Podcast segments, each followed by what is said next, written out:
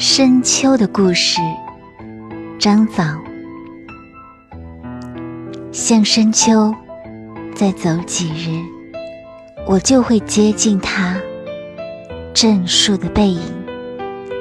他开口说：“江南如一棵树。”我眼前的景色便开始结果，开始着地。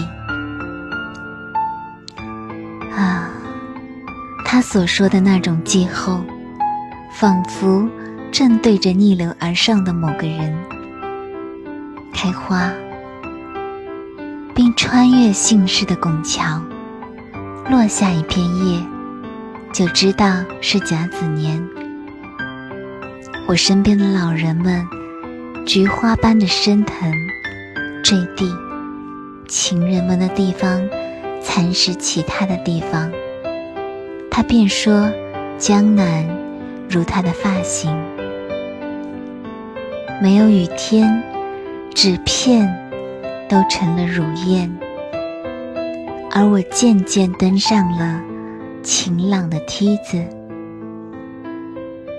诗行中有栏杆，我眼前的地图开始飘零、收敛。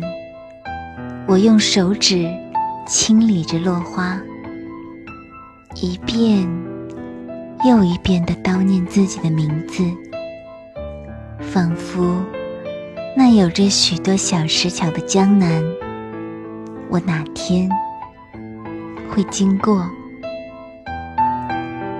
正如同经过他静寂的耳畔，他的袖口藏着娇美的气候，而整个那地方也会在他的脸上张望。也许我们不会惊动那些老人们，